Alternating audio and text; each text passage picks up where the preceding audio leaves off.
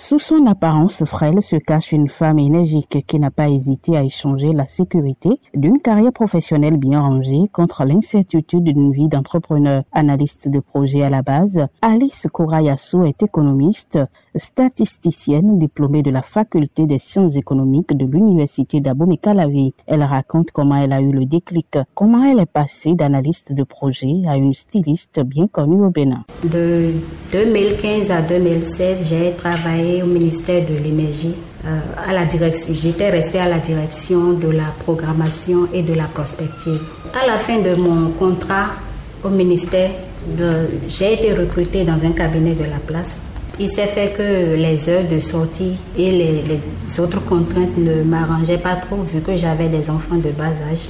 Donc, euh, comme j'avais déjà une passion pour la couture, mon mari m'a orienté vers ce domaine. Entre-temps, chasse gardée des hommes, le secteur de la mode est depuis quelques années pris d'assaut par les femmes. Alice s'est laissée emporter par sa passion pour se tracer un chemin. Étant au ministère, vu que je portais mes propres créations, j'ai deux de mes collègues qui ont même eu à passer de commandes. Donc en 2017, j'ai commencé ma formation en stylisme et modélisme. J'ai fini en décembre 2018 je me suis installée en 2019, en avril 2019, et j'ai commencé par travailler avec deux ouvriers. Mariée et mère de deux enfants, Alice lance en décembre 2019 sa première collection dénommée Audace, au détour d'un défilé de mode entièrement organisé par son époux Désiré Yasso fonctionnait, il aborde la question sans préjugés. J'ai pas eu de honte à voir mon épouse euh, travailler sur une machine, euh, quelle qu'elle soit. Donc c'était avec euh,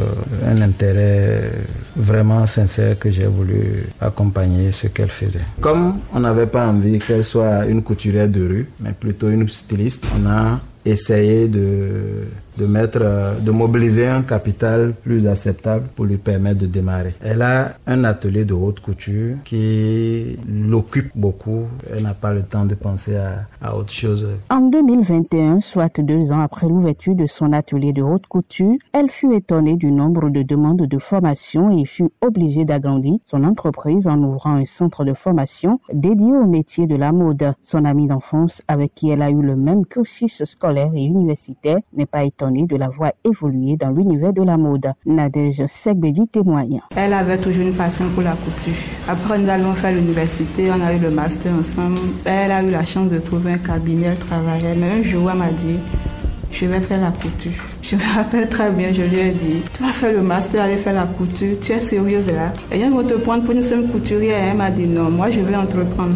Je veux montrer qu'on n'a pas besoin avant de gagner sa vie, mais on peut entreprendre on peut mieux faire. C'est une personne très déterminée. Quand elle dit je veux ceci, elle sait braver plus nuit et tout pour obtenir. Et c'est ça, moi, personnellement, m'a prouvé en quittant un master en statistique où elle était dans un cabinet pour venir faire la couture, ce qu'elle fait très bien d'ailleurs. Partie d'un simple atelier de couture, elle est aujourd'hui la directrice de l'Institut d'études spécialisées arts et métiers IESAM Sangopa, qui compte à ce jour une cinquantaine d'apprenants dont la première promotion sera mise sur le marché de l'emploi dans quelques mois. De Cotonou, Ginette Fleur Adandé pour VOA Afrique.